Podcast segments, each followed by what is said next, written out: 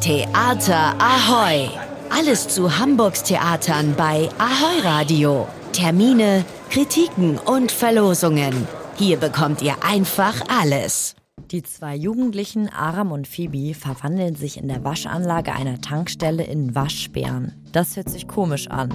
In der Tat enthält das Stück die verwandelten komödiantische Anteile, doch der Kern des Stücks ist weniger lustig, als man annehmen könnte.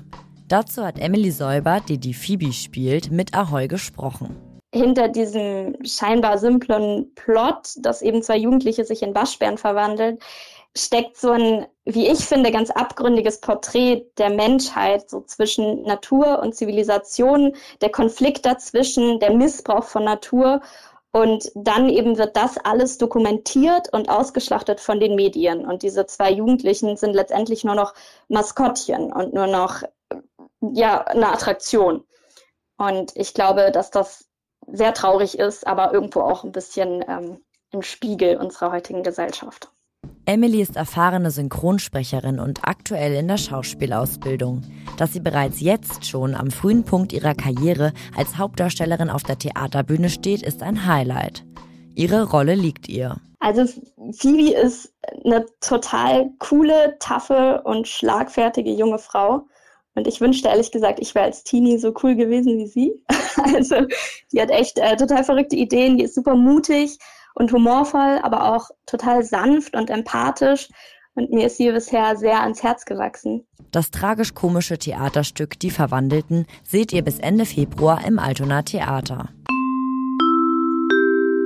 Ein junges Ehepaar schreibt sich im Zweiten Weltkrieg Briefe. Sie transportieren Trauer, Wut, Scham und Erschöpfung.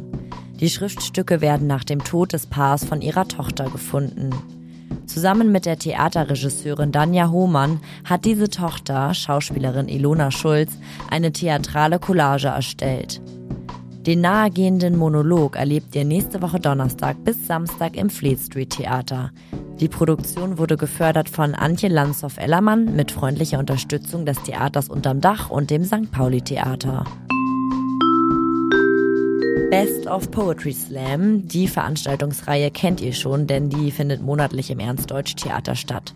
In diesem Monat veranstaltet Kampf der Künste ein Special zugunsten von Organisationen, die in der Ukraine humanitäre Hilfe leisten. Neben Poetry Slam wird es ein ukrainisches Musikfeature sowie einen Expertinnen-Talk mit einer in Hamburg lebenden Ukrainerin geben, die sich in Hamburg für Geflüchtete aus ihrem Heimatland einsetzt. Die Erlöse des Abends werden gespendet.